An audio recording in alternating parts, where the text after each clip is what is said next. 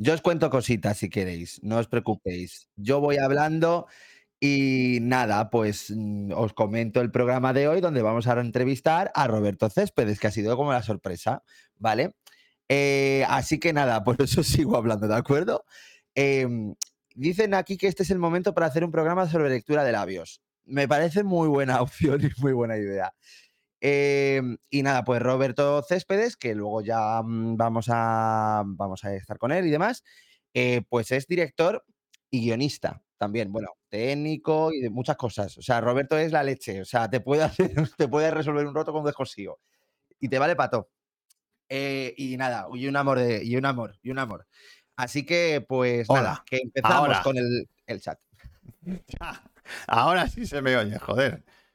Ahora sí, chicos, ¿no? ¿Verdad? Vosotros me veis, ¿no, Manu? Sí, te escuchan. Vale, vale. Ahora, vale, ya me dicen por el chat que sí. Joder, macho. Vaya, vaya arranque de programa. Madre mía. Bueno, pues a ver. La frase secreta, joder. Venga, vamos a por ella. Sencilla y directa. No existen preguntas sin respuesta, solo preguntas mal formuladas. ¿De qué película es esta frase? Venga, que empezamos. I would like to introduce.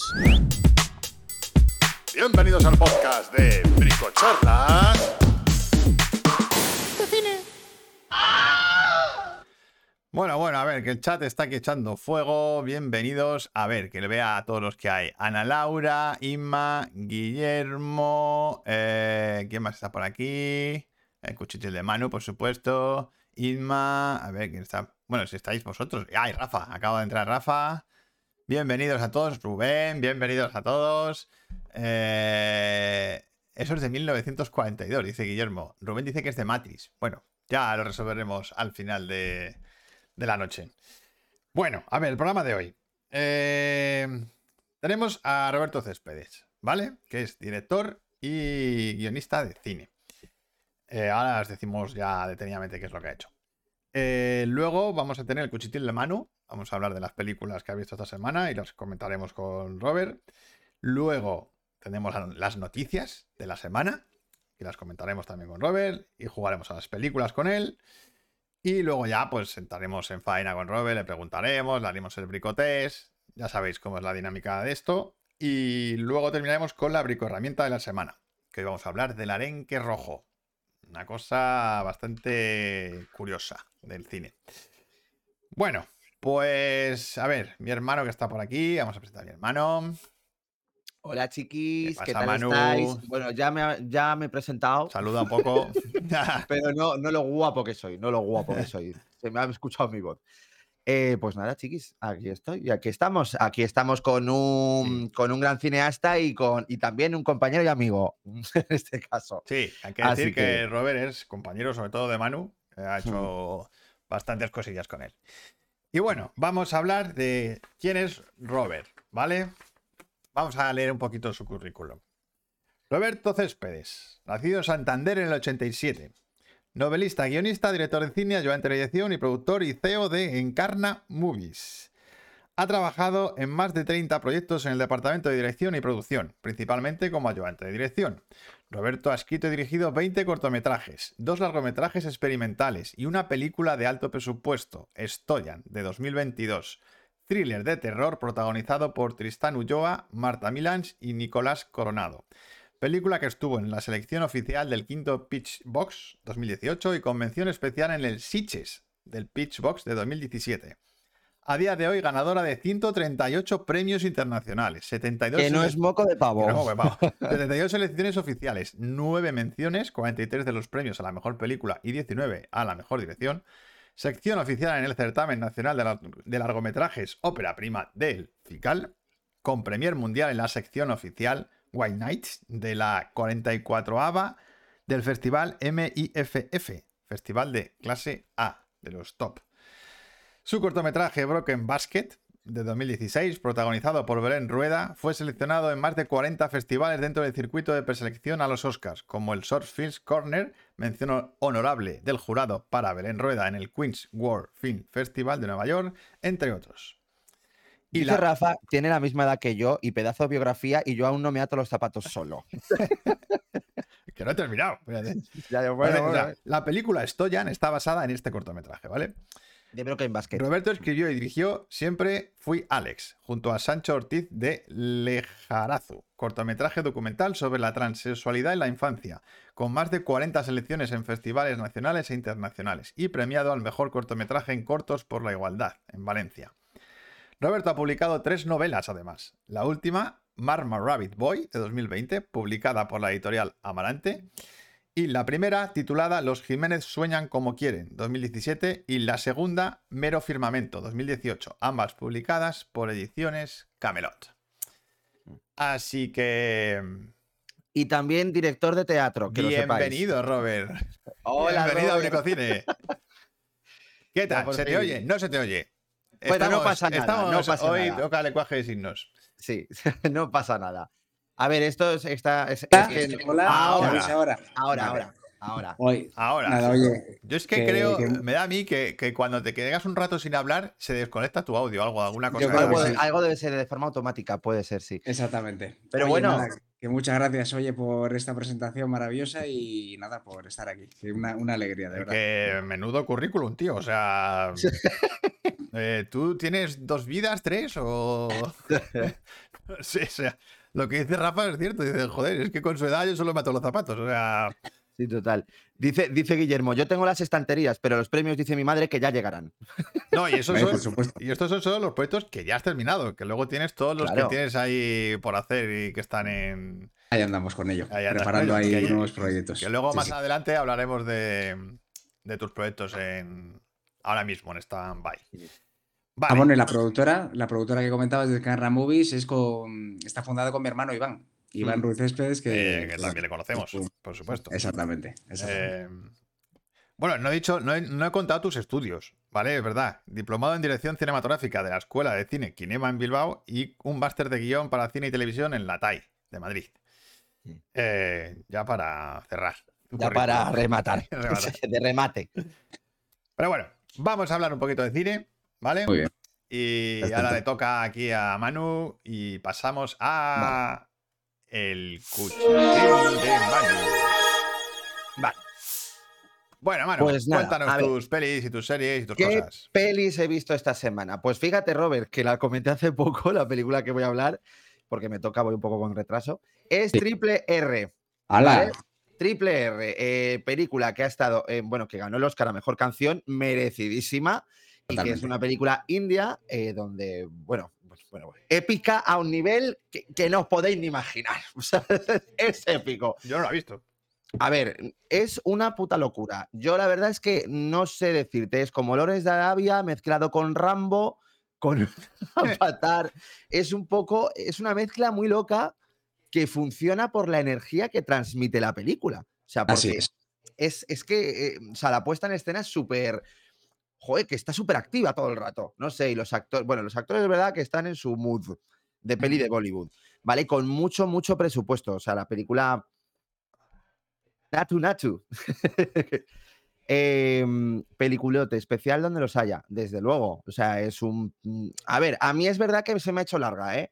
Y yo la vi con colegis y la verdad es que me lo pasé muy bien viéndola con colegas porque, a ver, tiene momentos donde de verdad que no tiene ningún desperdicio. O sea, podría entrar eh, en escenas de que son para la historia del cine. O sea.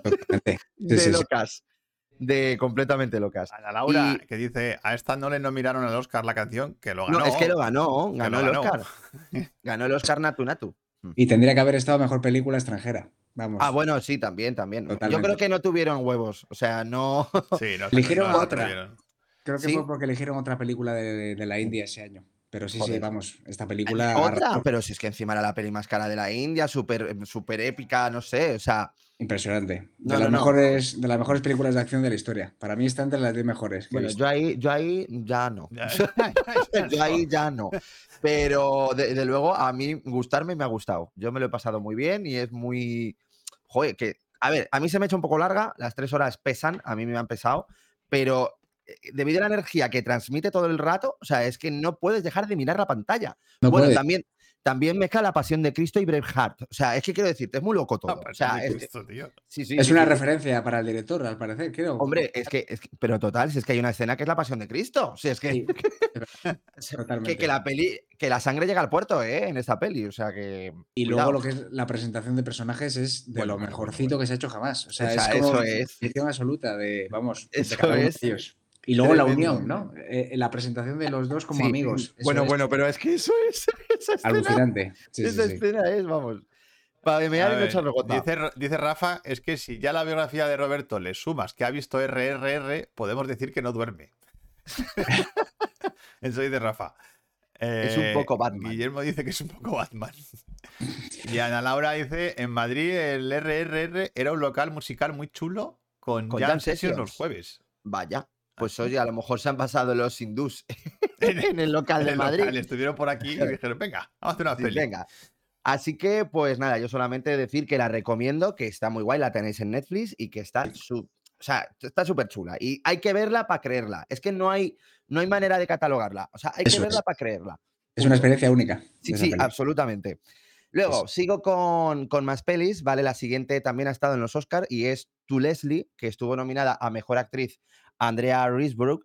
em, y nada, deciros que ella está monumental. O sea, eh, bueno, tuvo una movida porque mm, no le hicieron, o sea, la- es una película muy pequeña donde no hubo una promoción, una campaña donde pusieran dinero, pero eh, los actores y amigos de la actriz eh, sabieron que esa, que esa interpretación era inmaculada y han intentado meterla ahí.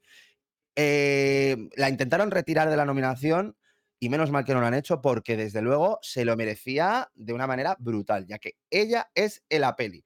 Va de una madre que, bueno, bueno, bueno de una mujer que gana la lotería, en, pues 100 mil dólares, lo cual no es moco de pavo, y ella pues se lo funde todo en seis años, terminando en alcoholismo, en, sin casa y de todo. Es que es más, la primera escena es eso, ya la echan de, la- de su casa. O sea, y, y ya ha perdido todo el dinero de la lotería. El tema está que no es nada amable con la protagonista, no es una peli de redención, que también sí que lo es, lo es, pero lo hace de manera tan bien que es muy creíble. Y sobre todo por ella, que ella está brutal. Ella es, ella es la peli. Muy bien descrito el personaje y muy bien desarrollado. Y es que ella es todo. O sea, ella es la peli y de- desde luego a mí me ha conseguido conmover y me ha parecido un drama independiente muy, muy notable, que te consigue meterte. Así que Pues yo- seguro, ¿eh? Tiene pinta muy buena, ¿eh? Es que es una grandísima actriz. Es una actriz que, que da en cámara impresionante. Es como que la cámara la quiere mucho, ¿eh? Sí, sí. Sí, sí, sí, sí, sí. Bueno, esta mujer apareció en Mandy con la de Nicolas Cage y tiene una cara muy peculiar. Mm. Exactamente. Sí, sí, Sí. En Birman también sale. En Ay, no me está- acuerdo que salía en Birman. Birman. Sí, es, es- es la que está eh, con Michael Keaton. La que se queda embarazada. y Ah, luego- coño. Vale, ah, vale. vale. Joder, que hace, Vale, que hace un huevo que no la veo. Yo también hace bastante que la veo. Eh, pero vamos, pedazo de actriz, eh, merecidísima nominación y vamos, yo no lo ganó porque estaba... mm, ¿Quién ganó el año? Es Michelle Yeoh, ¿vale? Pero os digo, o sea, si se lo llega a ganar, no es nada inmerecido. O sea, es brutal lo que hace esta señora. De hecho, está la propia Kate Blanche, que decías tú de actores y actrices que Sí. hablaron así bien de ella y que ayudó a esa nominación. Entre ellas era Kate Blanche, que estaba nominada Sí. también. Es verdad. Mm. Pues ya, yo ya digo, o sea, desde luego brutal lo de ella. Así que nada, muy recomendable tu Leslie, ¿de acuerdo? Eh, bueno, lo voy a poner aquí, tu Leslie. Vale, eh, luego, eh, siguiente película, pues es una película colombiana que se llama Los Reyes del Mundo y que ganó en festival, el, el Festival de San Sebastián, ganó la mejor película, la Concha de Oro. Y es de Laura Mora Ortega y es una, una, a ver, es como decir, es una película social, ¿vale? De unos niños que de repente em, intentan, re- o sea, uno, un chaval, uno de esos chavales, intenta recuperar unas tierras que son suyas, porque el gobierno está intentando dar como ese tipo de derechos, ¿de acuerdo? Y él se tiene que ir a su pueblo, a un pueblo perdido de la mano de Dios, para recuperar ese, mm, ese esa parte que es suya. Pues la peli es el viaje. El viaje. Lo que pasa es que cómo lo hace la directora con la puesta en escena y la foto, lo hace de manera como si fuera una fábula. Y una fábula de manera realista, con. Joder, pero con una puesta en escena y fotografía muy, muy conseguida. Ahora, la peli es densa, ¿eh? A mí se me ha hecho un poco Densita. densita. Un poco densita. Pero, pero es muy interesante ver cómo, cómo mete cosas que dices, parece fantasía en un mundo muy real, ¿sabes? y está, en ese sentido, me parece que la mezcla está bien conseguida. Ahora, que un poco eso, densa, es, es, es densita, pero muy interesante, ¿eh? desde luego, muy interesante. Yo me la esperaba, a lo mejor digo, ya verás, me voy a aburrir, y no, te consigue mantener el interés, la verdad. Así que nada, yo la recomiendo, me parece una peli muy interesante, Los Reyes del Mundo. Luego, pues, siguiente película, una película francesa de 1974, que es de Jean Eustache, que se llama Mis Pequeños Amores. La tenéis en filming y es de básicamente un chaval, Daniel, que está entrando en la adolescencia y vive feliz con su abuela. Y de repente llega su madre, cosa que no entiendo, y dice que tú te vas a venir conmigo a la ciudad, que vivo yo aquí. Y la madre no lo entiendo, porque luego no, no quiere cuidar del hijo, quiere que trabaje el niño, o sea, y es el paso de, pues eso, de la niñez a la Ah, adolescencia y a base de hostias. Y sobre de todo de la. Sí, a base de hostias, pero no es dura, no es de estas pelis de en plan de que se recrea en la desgracia, no, no, no va por ahí. Es el chaval descubriendo pues su sexualidad y este tipo de cosas. En plan de Ah, ve una, ah, ve una te- en plan de ve cómo se lian dos ahí y dice, uy, yo tengo ganas. Y yo de- ¿sabes? Yo tengo, se me mueve algo aquí abajo. el despertar, el despertar sexual. El despertar, que se le mueve, que se le mueve por dentro. Y nada, pues es rollo del, pues, ¿cómo decir? Em, joder, ¿cómo se llama lo del La Truffaut? Nouvelle Vague. La Nouvelle Vague, Es un un poco. Nouvelle Vague, bueno. Es un poco Nouvelle Vague. Eh, no está mal, pero a mí las dos horas eh, se me han hecho un poco cuesta arriba, la verdad. Es interesante eh, ver el proceso. No- a ver, no es Jan Dielman, Vale, ¿vale? bueno, eso- no es Jan Dielman, pero está bastante interesante. Pero cierto, vamos, Robert, ¿tú has visto la de Jan Dielman? que va, le, dije, le dije yo a Robert que ni la viera. ¿La de cuál, perdona? La de Jan Dielman, la que han nombrado la mejor película de la historia este año. Ah, no, sí, la que me recomendaste. Vamos, no, no, ya, ya Manu ya me avisó de ella. La que te recomendé, sí. Mira, no voy a prejuzgar, pero no sé, son esas cosas que yo creo sí. que son, no sé, No, puntos que le pega a la gente, ¿sabes? No pierdas, bueno, no, que- pierdas, no pierdas el tiempo, no. Ya te digo. Horroroso. Bueno, pues eso, mis pequeños amores, bien, correctita. Me ha parecido que está bien. Bueno, siguiente película para ir avanzando más. Joe, película que vimos con los petricores en la en la mm, en el Petricón, ¿vale? Renfield con Oh, Nicolas Renfield. Cage. Eh, con Nicolas Cage haciendo de Drácula. Bien. Ah, vale, vale, vale. Eh, vale. buah, pues yo me lo he pasado eh, como un enano, o sea, es súper divertida Divertidísima. muy entretenida, con un Nicolas Cage que se lo pasa genial. Yo hacía tiempo que Nicolas Cage no se veía que se lo pasara tan bien en una película. Y es que disfruta cada, cada plano que aparece, es que, es que lo está disfrutando, lo está gozando de Drácula. Y mm, Manu se ha pegado ahora unas horas de cine interesantes. Mala semana para las pelis que se hacen largas. Venga, anotadas tú, Leslie, triple R, me dice Anita. Vale. Y dice Ana, gritamos menos de lo que debimos porque estábamos disfrutándola. Total, Totalmente, Ana sí, Es que la vimos todos en un, en un festival que hicieron los de Petricor, de otro podcast, Sí, eh, y fue maravilloso la sesión. O sea, la sesión ahí gritando a Nicolas Cage, disfrutando, riéndonos, pero disfrutando de la peli. O sea, yo me lo pasé genial. Era la peli Y- perfecta. Es muy buen actor, para- ¿eh? Petricón. es, el secundario, eh, no me acuerdo el nombre. de Nicolas. Hult. Sí, es muy buen actor ese chaval. Eso, eh, eso es muy bueno, muy, muy polivalente y muy camaleónico, el chaval. A ver, lo que es que aquí este es el show de Nicolas Cage. O sea, es que, es, que es el Hostia, show. pero hace un papel eh, eh, difícil precisamente por eso. Porque tiene que contrarrestar todo el rato a Nicolas Cage Sí, y tiene que mantener la comedia. Es el contrapunto cómico. Sí, es el Entonces, Ojo con su papel, ¿eh? Sí, lo hace muy bien, ¿eh? Y Aquafina también está bastante bien, o sea, que aparece en la peli. Y mola porque además es una peli comercial, pero que no, que es gore. Sí, Ya. sí, sí. Una escena Hay bastante una bestia. escena muy bestia, sí. Sí, sí, hay alguna escena bastante bestia. Y también tiene guiños a los, a los clásicos de Universal, antiguo. Es más, podría decirse que es una continuación del Drácula del, del, del Wossi. O sea, Fíjate. como- Vale, vale. como tal. Y está muy guay. Ya, ya os digo, a mí la verdad es que me ha sorprendido y me ha- esta, esta sí me ha gustado. Dice, me alegro que os gustara, dice Inma. Vale, eh, pues nada, recomendada Renfield. Y nada, la última película es una película danesa que, bueno, danesa que habla del, bueno, en Ucrania, ¿vale? Antes de que ocurriera la guerra.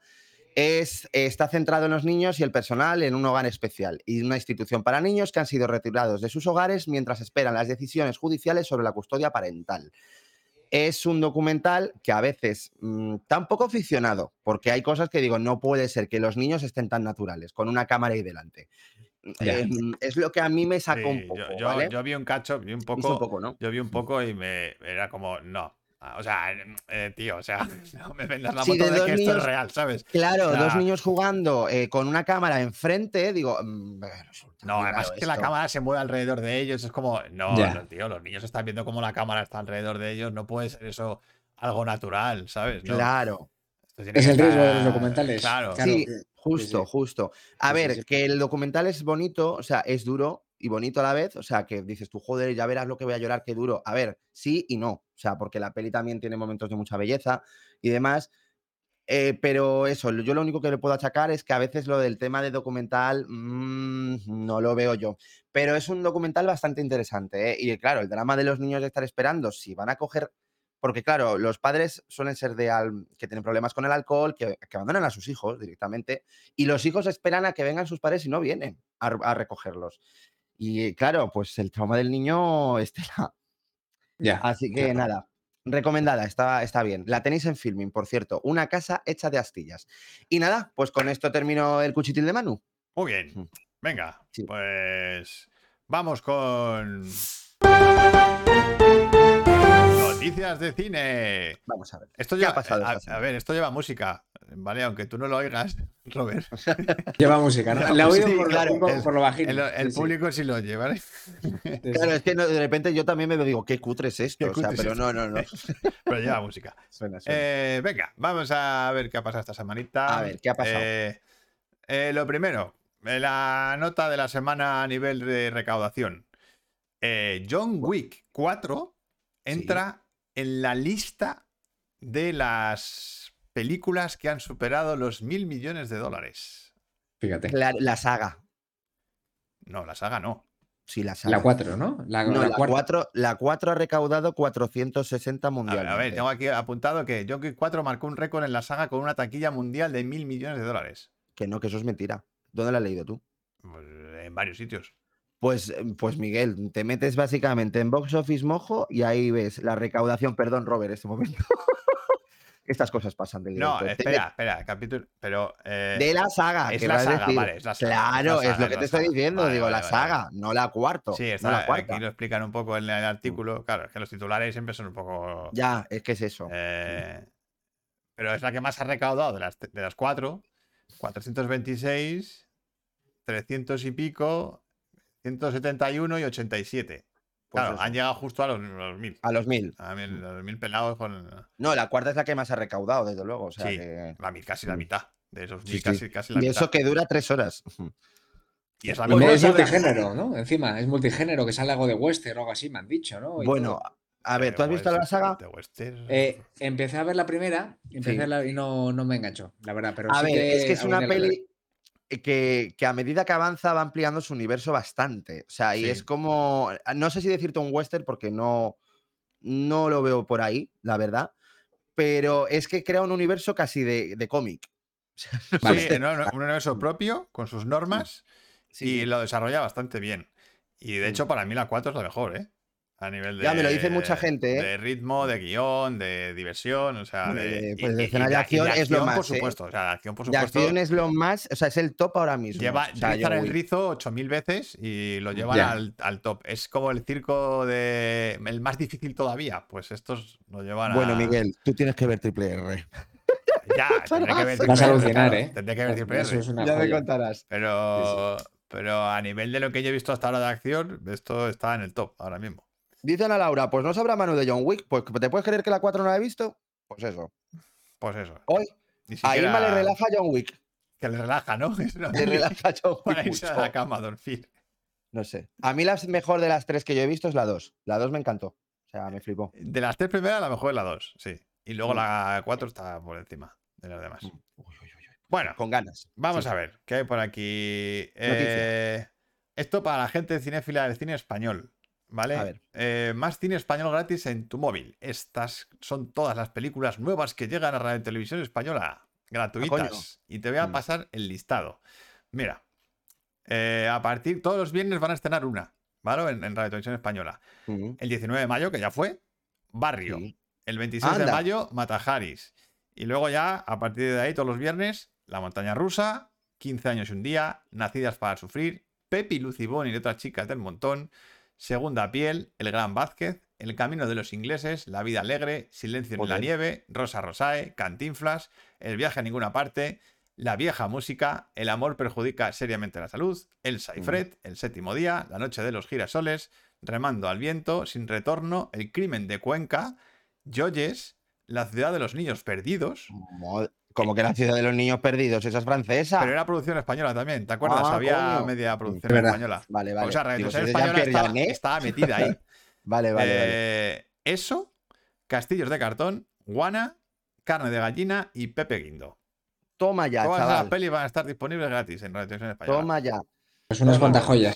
Sí, sí, hay cosas cuantas, ¿eh? muy potentes ahí, ¿eh? Mm. Así Dice, que... Dicen a Laura, tenemos una cita en el en el- tengo una cita pendiente contigo, sí, Ana Laura, a ver a ya nuestro Keanu Reeves. Y Keanu Reeves siempre es bien, Magi, eso estoy totalmente de acuerdo. Y dice que hay pelis muy apañadas en Radio Televisión Española, ¿eh? Yo me vi hace nada El asesino de los caprichos. Sí. Pues yo esa no la eh, conozco. Eh, y ya habéis visto que está, está la de. mm, Está la de. Joder. La de. ¿Cuál? Vale, se me ha olvidado. Da igual. Mm, La he nombrado antes. Ya. no me hagáis caso. Eh, siguiente noticia. Hmm.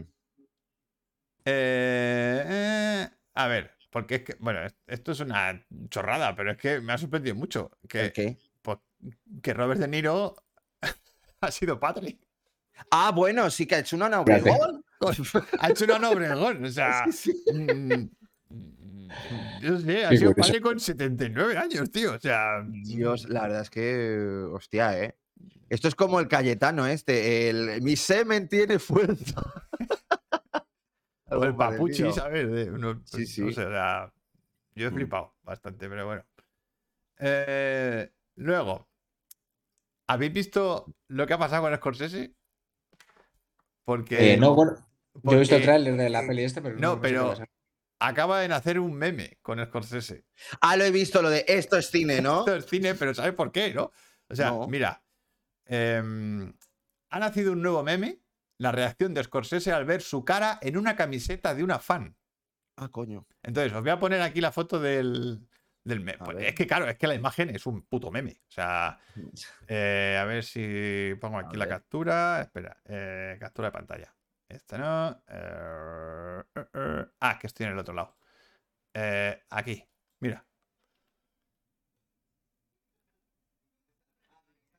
Claro, le está señalando, está señalando a la chica que, le, ve la camiseta y el tío dice, ¡eh, tú molas!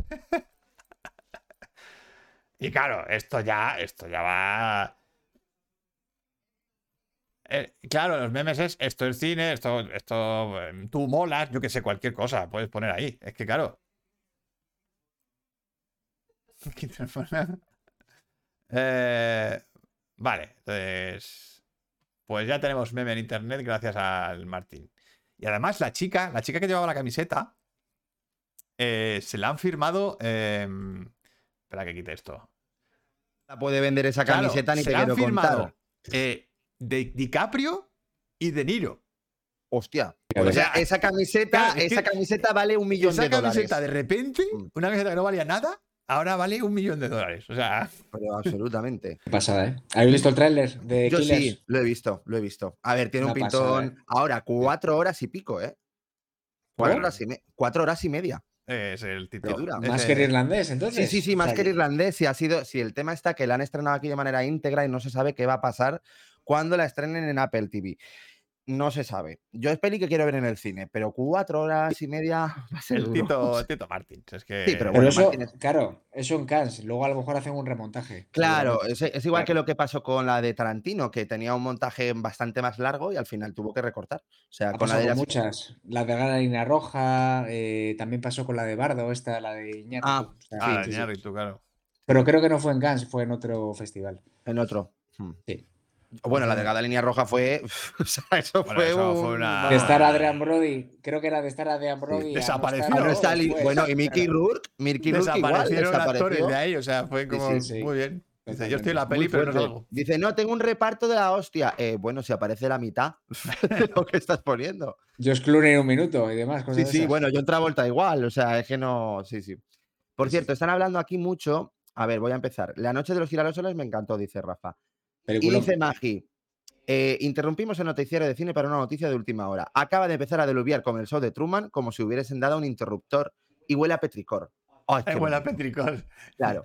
Pero está Eh, leyendo. Ana- No me enterado. No lo sé. Eh. Eh, Ana Laura dice, pero a lo natural, pero sin bien te comprado. Supongo que se refiere a Robert Downey. Sí. ¿no? Y dice Rubén, la plataforma en sí de radio televisión española no va muy fina, pero tiene muy buen material. Bueno, Bueno, eh, hay que que hay joyas los en- servidores. claro, a ver, eso sí. Hay joyas en radio y televisión a la carta, dice Inma. Eh, dice Ana. Rubén, y depende del día, el play funciona o no. Sí, aparece o no. ¿no? A lo mejor no hay botón de play, claro. Está la peli, pero no le puedes dar a play. Y dice Rafa, me recuerda, lo de la foto de Scorsese, me recuerda a Ryan Reynolds y, Go- y Ryan Gosling que uno llevaba una camiseta con el otro y después fueron haciéndose camisetas meme con ellos. Sí, Sí, sí, sí, es verdad. La moda es que no existía el concepto de montaje y producción. No se corta nada. Dice Anita. No, Bueno, pues ya está. eh, montaje tiene que haber en una peli. Bueno, pues Inma no quiere verla. Dice una matanza de gente rica afroamericana. No te creas que quiero verla. yo sí, la verdad. Yo tengo muchas ganas. Mm. Cosas hay que verle siempre. Eh, y terminamos con el Tito Quentin Tarantino, A ver, que ha hecho una cosa que me ha encantado. ¿qué ha hecho? Ha matado a Rick Dalton. Sí, sí. ¿Quién es Rick Dalton? ¿Quién coño es Rick Dalton? ¿Vale? Pues Rick Dalton es el personaje que interpretó Leo DiCaprio, en Eras una vez en América. Hmm. Ese personaje ha muerto hoy. eh, Sí, sí. Y nos deja a los 90 años de edad. Fíjate, ¿eh? Vale, vale. A mí me ha encantado esa Me noticia. parece estas cosas de metacine que hace Tarantino a mí es que me flipan. O sea, Sí, sí, sí. De hecho, aquí está el. ha, pu- ha publicado un Twitter. Voy a poner aquí, mira. Donde se ve el, el Rick Dalton, 1933-2023. es que por lo visto va a sacar hasta un libro. O sea, va a sacar un libro con, con como una especie de filmografía de la ficcionada, claro, de lo que Claro, hizo de este hombre. este hombre. De las Fíjate, películas sí. que, A hizo, ver, que hizo este tío. Y a Es que es interesante, o sea, porque es que la verdad que en la película hay muchos elipsis de todos los pelis que ha hecho, o sea, Claro. no. Totalmente. ¿Habéis leído el libro de Eras una vez en Hollywood? Que creo que han sacado un libro. No, no, no, no, yo Ah, se no, lo he leído. ese no. Mm. Lo, lo ha sacado, creo que ha salido el año pasado. Sí, sí. Mm. El libro Pues- sobre la película y demás. Que pues lo ha hecho él ni- mismo. El En modo novela. En modo novela. En, ¿eh? en modo novela. ¿no? Novelización Ostras, de la sí. peli. Es Mm. que, ya te digo, a mí estas cosas de jugar con la ficción me encantan. De, de repente publicas, pues mi personaje ha muerto. Ya está, oye. Ya está, hala, lo he matado. Genial. Qué guay, maravilla. Pues nada, con Tarantino terminamos las noticias. Noticias. Y entramos a la siguiente sección, que es la que todos están esperando.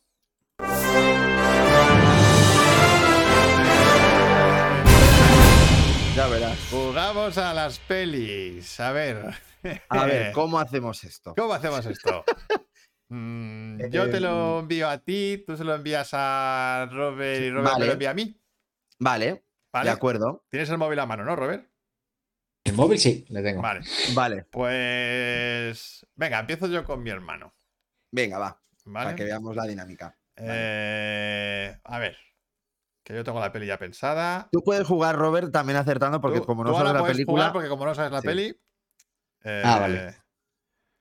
ah, ah, ah, ah, a ver, que es un poco larga de título. Eh, Vale, bueno. La, la tienes Vale. ahí. Eh, no me ha llegado. ¿No te ha llegado? Ya estamos con el WhatsApp. Ah, ya, ya, ya está. ¿Sí? Uy, Uy. Vale, 3, 2, 1. Vamos ya. Vale. que no veo. ¿Qué haces? Full Monty dice por aquí. Siempre. ¿Cómo?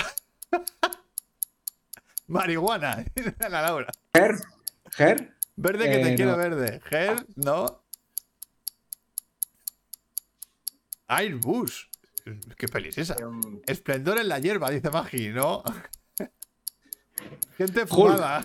han acertado. No, No. no, no, no. Sí, Guardianes de la ¿Sí? Galaxia. Algo- Bien. ha acertado, Ah. Sí, sí, sí. Muy bien. Todo el mundo pensando que era una peli de fumetas. El gran Lebowski. He intentado hacerlo del bailecito de la planta. Pues todo el mundo pensando que era, que era una peli de, de porros, tío. Sí, a ver, no, claro, pero es que, pero es que es el baile del Groot. O sea, yo estoy diciendo, bueno. Ya, no, estaba bien tirado. Sí, sí, Yo a ver, pensaba que ibas a tirar por los- el tema de los cascos y del Wallman. como que de los cascos y del Pues Walmart. del tío que lleva el Wallman y baila. Ah, ¿sabes? bueno, también. Y que además También, llevas también. cascos, tío. O sea, pensaba También. que ibas a ir por ahí. Dice Ima que Eh, lo has hecho muy bien. Bueno, muchas gracias. Muchas Pero han dicho gran Lebowski, dos colgados muy fumados, Hulk, Hulk. Esplendor de la hierba, que sí tenía sentido. Eh, la maceta esa que dice de. que pone. Es que no veo aquí que. Joder, es que hay un corazón aquí y no lo veo, tío. Eh, vale, entonces me, le toca. Vale, yo se la mando a Robert entonces. Pues se la mandas a Robert. Venga. Ah, ¿Y de igual manera también con gestos o algo? Claro, claro, sí, o sea, es eso. Es jugar a las pelis. No puedes Es jugar a hablar. las pelis. Vale, No puedes hablar. Vale, Eh, a ver, no Robert, hablar. que te la voy a mandar. A ver. Esto puede ser guay.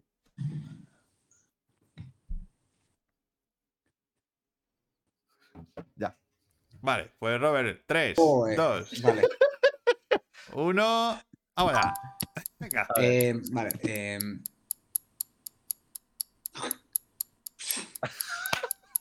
Una. eh, ah, Maléfica. Eh, No, em, lo maléfica no es. El último volcano tampoco. Largo domingo de apetito. Largo domingo de apetitivo.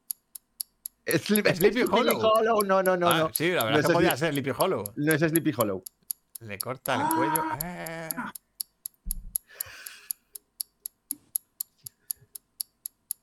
Eh. Desafío total. No. Eh, María Antonieta. Lo ha acertado, lo ha Ah, María acertado Magi. Antonieta. María Antonieta. Es que no la he ha visto, acertado tío. Magi. no la- Bueno, a ver, pero a María Antonieta la corta la cabeza. Claro. Vale, vale, ya, ya, pero yo que Si yo en la película joder, ni se ve, Pero hay un montón de personajes a los Sí, que sí, le sí. la cabeza. pues Eh, ha acertado Magi. ha acertado Magi. Bueno, Sí, sí. Vale. Ha acertado eh, Magi, ha acertado María Magi. Antonieta. Joder, macho, qué cabrón.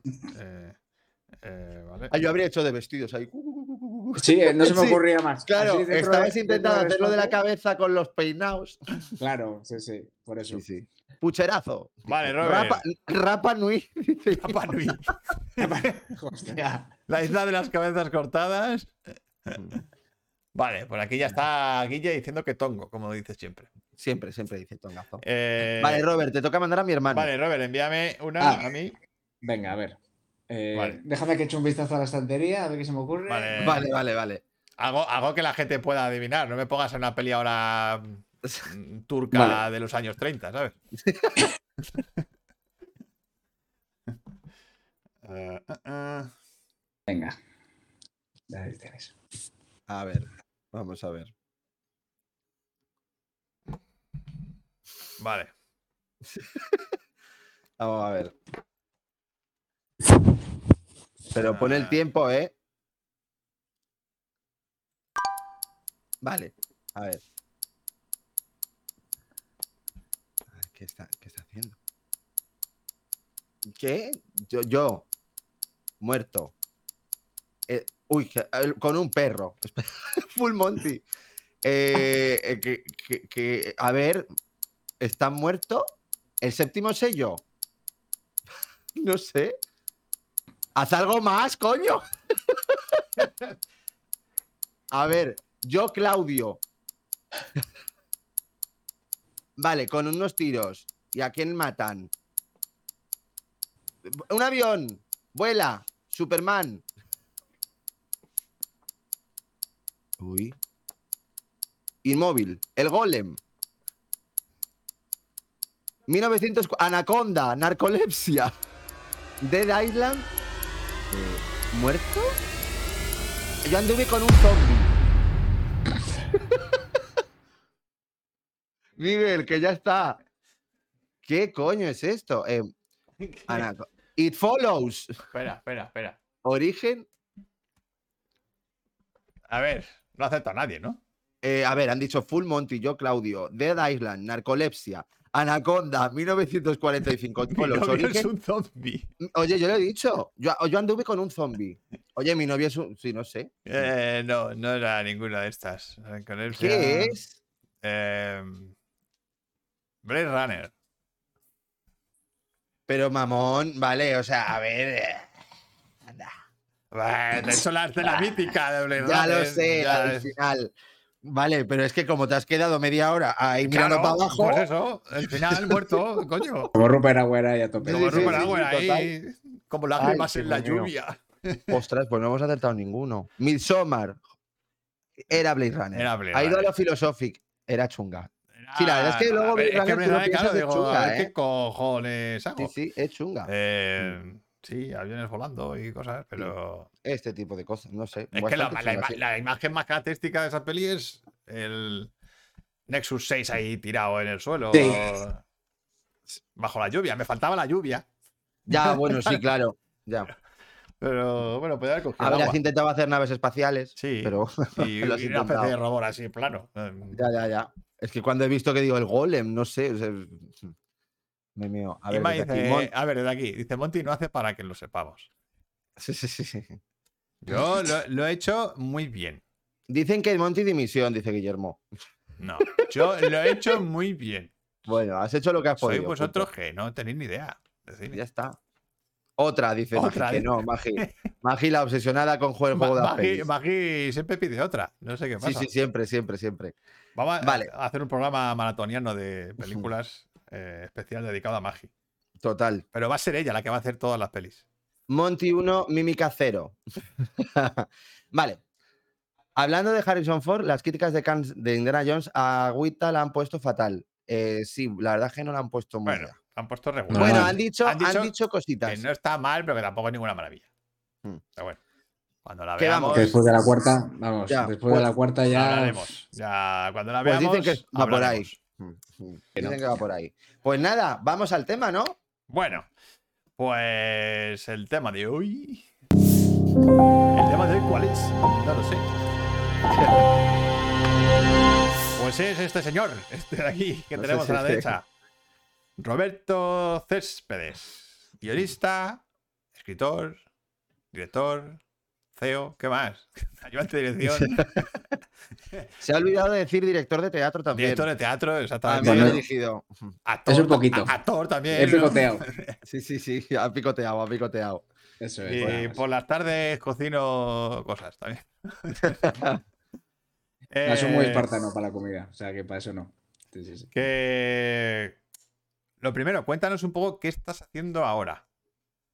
O sea, ¿en qué estás Pues ahora estamos, ahora? sí, claro, ahora estamos en fase de financiación de mi segunda peli como director y guionista y Mm. estamos con Encarna Movies, mi hermano Iván y yo, Mm. eh, con una, como una productora minoritaria y estamos con dos productoras más, una de Madrid y otra del País Vasco. Y estamos entre las tres productoras ya en fase de financiación del proyecto, que es Marma Rabbit Boy, que es la adaptación a cine de mi Ah, tercera de tu novela. libro. Ah, de la novela. Sí. Vale.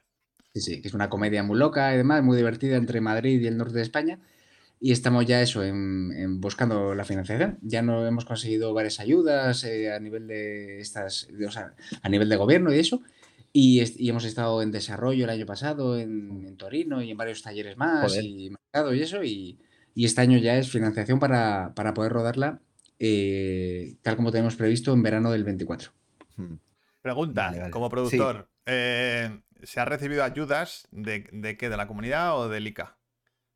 Las primeras ayudas que hemos recibido, a- bueno, recibimos ayudas a desarrollo en el, del gobierno vasco y Hmm. de la Diputación Foral de Álava en 2022 y recientemente hemos recibido las ayudas a producción de largometraje de Cantabria, de autonómica, De, de Cantabria. ¿Y eso os Claro, ponen, eh, os ponen un límite para hacer la película? ¿Alguna fecha? O sea, ¿la tienes que hacer en este año o, o puedes...? Es, es en torno a dos años normalmente el proceso de producción Mm. de la Vale. película. No No, ni eso te lo preguntaba yo simplemente como productor. ¿Sabes? Para, por interés. Eh, A pues ver, la bien, gente está preguntando ya. Pero bueno, aquí dicen. Roberto Céspedes, ¿tienes algún defecto? Por favor, devuélvenos a la tierra. y, le- y luego dice, bueno, y luego dice Ana Laura, Encarna Movies por ¿Por qué lo Encarna? Movies. Sí. Ah, Encarna es un personaje de nuestro primer corto. Uno que hice con mi hermano Iván. eh, muy cómico, muy loco, irreverente. Le tenéis subido en YouTube si lo queréis ver. Para que nos faltéis al respeto del todo eh, o que alucinéis, lo que queráis. Ojo, que Se una llama- comedia muy loca de Robert es que tiene que ser muy loca, loca, ¿eh? ¿eh? Es loquísima, o sea, es loquísima. Ceferino, primera parte. Jamás hicimos segunda y tercera. O sea, se quedó ¡Al ahí. Ceferino! Ah, coño. Ceferino. Sí sí, sí, sí. Eh, y hay un personaje que se llama. Encarna. ¿Dónde se puede de ver? ahí. O sea, ¿dónde se En puede ver? YouTube. ¿En YouTube? ¿Y cómo se En, llama? en YouTube, el Ceferino, primera parte. Y en primera parte, vale. Vale. Ceferino, primera parte. Es un corto que rodamos en el 2003, 2004. Eh, La primera cosa que hicimos con una cámara, que vamos, que no teníamos ni nociones técnicas, pero fue todo diversión y, e intuición. Y bueno, y quisimos rescatar un personaje maravilloso de, de ese corto y, y darle vida con Encarna, ¿no? Que es, Sí. O sea, se supone que Encarna es la archienemiga de Ceferino, que es un puebleta de ahí de Cantabria, que, y son hermanos, gemelos, y tienen ahí una rivalidad de la hostia. Y bueno, y de ahí lo rescatamos. Y el logo es una vaca, es una vaca ilustrada vaca. Ay, Sí, sí, sí. eh, eh, espérate, eh, primera parte, espérate, es que yo creo que esta lo he visto. Ay, ay, ay, ay, ay, ay, ay, ay, ay. Sí, dice Ana, Laura, dice Ana Laura, ay que lo he encontrado y la captura no tiene desperdicio. Yo también la he encontrado y es tela, eh, la captura. O sea, Iván está, Iván está en estado de gracia, está sublime en ese corto. Él es ceferino, claro. o sea, es ay, ay, ay, ay, ay, ay, ay, si lo estoy viendo ahora mismo. Ay, ay, ay, ay. Bueno, Pero habrá, que- hay- habrá que echarle un ojo. sí. Por favor. Eh, Guille dice: A ver, Roberto, ¿en tu idea está cómo sería una peli de Indiana Jones jubilado? Sin que se... ¿Cómo, cómo? No he entendido. Dice que cómo sería para ti una película de Indiana Jones jubilado. Dice, sin que se enfaden en Cannes, dice aquí. Bueno, eso tiene muchas posibilidades. O sea, hacer un Indiana Jones ju- eh, jubileta puede ser bastante cómico. O sea, ¿no? Puede llevarlo por la comedia o por un drama también social. O sea, puede. Ojo, un drama intimista, rollo un a propósito de Smith. eh, o sea, como lo de Jack Sí. Nicholson con Indiana Jones. En plan, de, sí, me aburro. Me aburro. Totalmente. Necesito Puede aventuras. estar, podría ser una premisa muy potente. Ojo, pues y sí, eh. Spielberg, Spielberg la haría increíblemente bien. Bueno, Sí, sí, Spielberg, vamos. Sí, sí. Sí, me daría todo. Ceferino encontrado. Ok, lo acabo de ver yo también, dice Magi. O sea, vale, pero jubilados sería Sean, Sean Connery al fin y al cabo. No, coño. O sea, claro, es que Indiana Jones se tiene que jubilar, cariño. Ana Laura. Claro. Claro. Bueno, Robert, a ver, eh, preguntas sobre tus inicios. ¿Por qué haces cine? Hmm. Porque lo amo con todo mi corazón. Para mí el cine es mi forma de ver la vida. O sea, soy un... Ayer de hecho me hizo gracia porque me dijeron que no era cinéfilo, sino que era cinéfago. Es decir, que, que- que aplico el, el cine a todo, a toda mi vida. Y es algo que me, Sí. me- vamos, me llena por completo y me define. Eh, Como persona en sí mismo me define el cine y me, y me encanta. O sea que, que para mí es incombustible el amor que tengo ¿Eso por ello. te Y... viene desde pequeño o, o hubo Sí. un punto de inflexión en el que dijiste esto es lo que me mola? Me viene desde pequeño. Vamos, eh, con mi madre y con mi hermano hemos, hemos, vamos, nos hemos retroalimentado constantemente por este amor al cine y lo seguimos haciendo a día de hoy. O sea, es algo, es algo maravilloso y, y que siempre, pues, que lo bueno de eso, de no perder esa ilusión y, y de los inicios es, pues eso, que, que hagas lo que hagas, aunque tengas más medios, a medida que vas avanzando y conozcas a gente más profesional y demás, la frescura y, y- y, vamos, el entusiasmo no se pierde. Eso se aviva. Y gracias a, pues eso, a, a- a esa, a, esa- a ese amor en común que tenemos entre mi madre y mi hermano por el, por el cine. Mira, aquí la gente dice, cinéfago, me ha encantado tu definición. Y dice Ana Laura, también, hoy me la quedo yo también, mucho cinéfago en este chat. Espera, que Claro que Inma, Inma te hace una pregunta técnica. Pregunta, ¿eres de storyboards con todos los planos en tu cabeza o eres flexible? ¿El montaje se lo dejas a otro? O sea, son dos preguntas. Sí.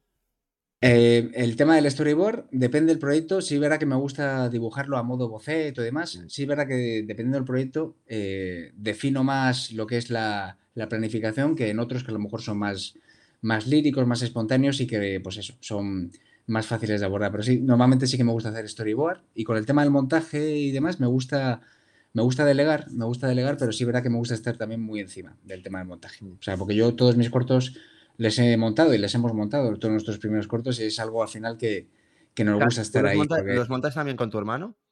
Sí, ¿no? Con Eh, sí, lo- los primeros cortos sí que les, les hemos montado juntos. Sí, sí, Mm. hemos montado unos cuantos juntos y demás. Y luego, bueno, luego ya cuando me fui a la escuela, ya pues tienes montadores que, Claro. que te hacen ese trabajo y tú estás ahí supervisándolo, ¿no? Que, Mm. que eso es lo bonito. Al final, la parte técnica, pues aprendes de mucha gente que, que controla de ello y es, y es alucinante, ¿no? Y, y que a lo mejor tú te puedes apegar o aferrar a ciertas secuencias, ciertos Mm. planos que piensas que, que son imprescindibles por, por, por la magia del momento en que lo rodaste o por la idea preconcebida, pero luego en el momento en que estás ahí, pues recibes una visión fresca por parte de, de alguien que, que- que le sale maravillosamente bien. Pero sí es verdad que me gusta estar en la sala de montaje. Práctica- en Stoyan básicamente he estado todos los días. Todo el rato. Hemos ¿no? estado mi hermano y yo prácticamente ahí todos los días. Sí, Mm. sí. Ahí pregunta técnica. O sea, Tite, ¿tú prefieres, por ejemplo, que el primer montaje de la película te lo haga el montador sin tú supervisar? Para que no esté influenciado por ti. ¿Sabes a lo que me refiero? De que. Sí. En un corto, en un corto puede ser que eso me haya pasado. Ahora mismo no lo recuerdo bien, pero sí que es probable que haya Mm. pasado. En, concretamente en este segundo, o sea, mis dos pelis experimentales, eh, o sea, eh, las he montado yo mismo, pero lo que es eh, el- el- este, este largo de alto presupuesto, Stoyan, ese sí que he tenido un montador, pero, pero bueno, que básicamente he estado yo presente desde el, desde el minuto cero. Yo lo que sí que hizo él, sí, lo que él, lo que él sí que fue haciendo mientras yo estaba rodando la película, que estuvimos en Bulgaria, él era el churro, lo que se conoce como churro. Es Sí. decir, coger to- todas las secuencias sin corte de ningún tipo y ponerlas todas juntas. Que el primer churro, por decirlo así, era casi tres horas de película. Y claro, luego ya, llegados a la sala de montaje para una primera versión, ahí sí que desde el primer día, básicamente. Dice Rafa, eh, ¿hay algún director o película que haya marcado tu visión y manera de hacer como director y guionista en tus proyectos? Hombre, a Robert tienes unos cuantos. A ver, Yo soy, yo soy súper fordiano, a mí me encanta John Ford, es, es uno de mis directores favoritos, pero sí verá que a nivel, de, a nivel temático, eh, formal, eh, me, mm, o sea, me motiva muchísimo, por ejemplo, Terrence Malick y David Lynch, son mis dos referencias claras. O sea, de hecho, la combinación de ambos, de la esencia de cada uno de ellos, es algo que me inspira mucho, en, por ejemplo, en Stoyan es el caso. ¿no? También me gusta mucho Terry Gilliam y demás, el tipo de cine que hace y demás. Pero sí, básicamente te diría que John Ford, eh, Terrence Malick, Peter Weir. Peter Weir es un director que me alucina. O sea, para mí es, para mí es, es, uno, es un director hiperpersonal que la gente piensa que es típico director de encargo, por decirlo así. Pero es, Sí, tiene pero un nada, no lo es, ¿eh? no, no. Mm. para nada. ti- Tiene una voz tan personal, tan única, tan. Joder, pero tan también vital. es muy clásico. O sea, es súper clásico. Es súper clásico, totalmente. Pero, pero es como que tiene una idea controladora en todas sus pelis, ¿no? Al mismo tiempo que Spielberg. Es Mm. otro también, otra grandísima inspiración, Spielberg. Mm. Sí, sí. Eh, dice Inma por aquí, ¿piensas en un actor para el personaje o buscas un actor que haga de Garfio para tu película? Pues depende del proyecto. En Stoyan eh, hubo como varias eh, pues, posibilidades de, de cast sobre la mesa. Y, y bueno, cuando llegamos a Tristan Ulloa fue, fue, fue a medida que íbamos mejorando el guion y puliendo lo que es la propia fase de financiación. Mm. Y de repente apareció la posibilidad de, Stoyan, de Tristan Ulloa y para mí fue, vamos, eh, la clave. O sea, Claro. no me imaginaba, después de ya. ubicarle, no me imaginaba otro actor como él. Y es extraordinario. Para mí es, para mí es lo mejor de Stoyan, sin lugar a dudas. Oye, hablando de esto, Jan, eh, ¿dónde se va a poder ver? Ahora mismo está disponible bajo demanda en- a través de Amazon Prime en la Ah. sección de Planet, Planet Horror. Sí, pero está bajo demanda. O sea, Vale. eh, sí, se puede ver ahí perfectamente. Tú pones en Amazon Prime Video Stoyan y Vale. te vincula ya directamente. Y, y ya que Y luego estamos con estrenará. Jan, Ahí lo eh, tengo aquí. Espera, ah, ya que estamos con esto, Jan, cuéntame un, un poco de qué va. O sea, de, Sí, vé- claro. véndemela un poco. véndenosla, véndenosla, véndenosla, Robert. Haznos el pitch. Pues Stoyan es una peli que ha pasado por muchísimas fases. Pasó, antes se llamaba Simiente y Reja. eh, Yo os hablo de los primeros borradores de guion. Ha tenido mucho, muchas escrituras, reescrituras desde Broken Basket. Desde, o sea, básicamente ha estado siete años en, en fase de desarrollo este proyecto.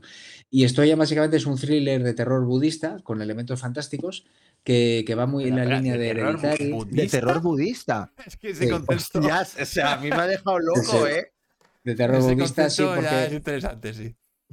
Sí, es por el tema de. mm, O sea, tiene un rollo místico, tal. eh, es como una especie de, bu- de budismo más místico, pero muy también anclado en la tierra, ¿no? Es, es un thriller muy en la línea de Hereditary, o sea, eh, en- Vale. con los elementos de terror que tiene puntualmente. Y, pero más en el rollo narrativo de Seven. Pero sí, tiene el rollo budista porque los malos, por decirlo así, la parte antagónica, es una especie de secta budista. Y, Vale. pero como pero pero pagana, ¿eh? No es el concepto del budismo. Del budismo conocemos. como tal. No, no, Vale, no es el vale, budismo clásico ni el budismo zen, es una especie de. Básicamente es una especie de, de- de representación del ego, del ego hecho carne, que pregona de que, de que es budista, por decirlo así. Esa, y bueno, y hace una serie de cosas muy locas. Que, que- bueno, básicamente habla del secuestro de esta, de esta secta, de esta sociedad adimensional, el secuestro de, de Stoyan y del viaje de la protagonista, que es la madre, que está interpretado por Marta Milans. Y paralelamente tenemos la historia de policial de un, de un detective que es Tristan Ulloa, que vuelve a servicio tras una, una baja por, por una pérdida familiar y investiga el cadáver, el cadáver de, de una joven que apareció con un bonsai plantado en el ojo, Ostras. de forma totalmente loca. Joder. Y son dos historias paralelas, sí, son, son dos historias paralelas que a priori parece que no tienen conexiones, pero de forma paulatina se van conectando con ese montaje paralelo. Mm. Vale. Vale, vale. Pues le echaremos un ojo. Echaremos un ojo Joder, a ver, eh, te iba a preguntar yo, o sea, eh, tiene, claro, o sea, es como una continuación, claro, eh, Robert tiene antes un corto que hizo con Belén Rueda que se llama Broken Basket. Y claro, tiene que ver con lo que, o sea, es una continuación o es una ampliación del universo de, de Broken Basket. Es una ampliación del universo porque el personaje de la madre que le Sí. roban a Stoyan representa lo mismo que el personaje de Belén Rueda en Pero no es el mismo personaje. ¿No? Eh, no es el mismo personaje, Vale. pero está inspirado, está inspirado en el mismo. Es Vale. una madre. Se supone que lo que hace esta secta Mm. es eh, secuestrar a, a los varones de las madres. Y lo hace para leccionarles.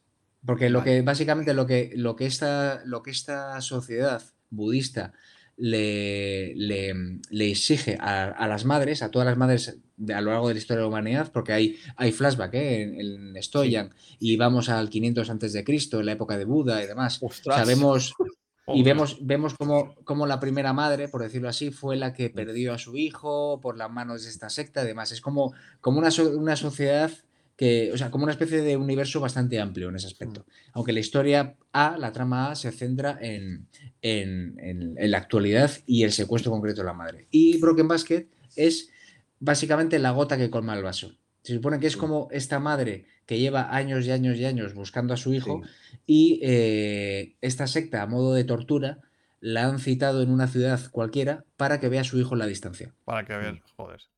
Claro, y Joder, es como por eso, empieza, empieza perdida por una ciudad, divagando, la- casi como un concepto de vagabunda, ¿no?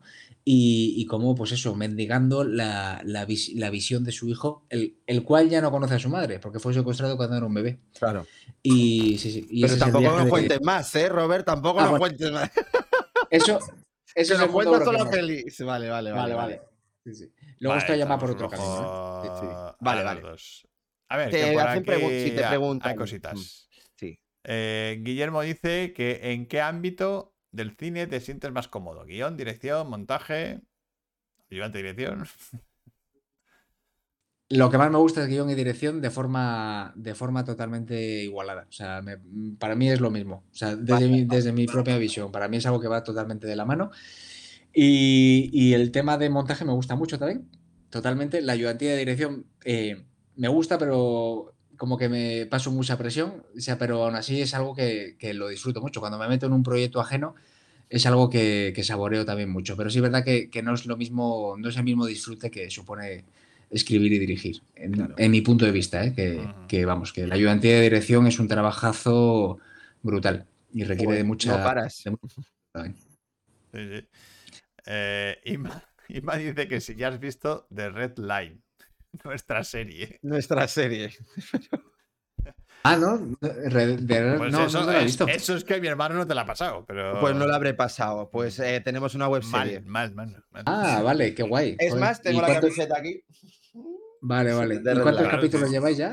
Pues ¿Cuántos son, son dos eh, temporadas. tem- Está, acabada. Está acabada, ¿eh? Está acabada. Ah, que está acabada. Son Vale, dos ¿está en temporadas. Eh, ¿Y no, está en está en, Está en la web de Synapsis Film, de la productora. de la productora. El- Vale.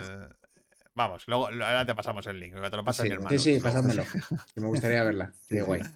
Vale. eh, eh, dice, ya estamos con el. eh, hombre, el Dalai Lama un poco de terror da, dice Ana Laura. Sí, después del morreo que le ha dado al niño, ya cágate. Joder, total. Joder.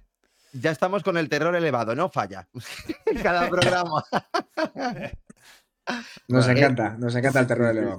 Hereditary la vi en el cine con Manu y es verdad, me la vi con Anita en Hereditary y se cagó, viva.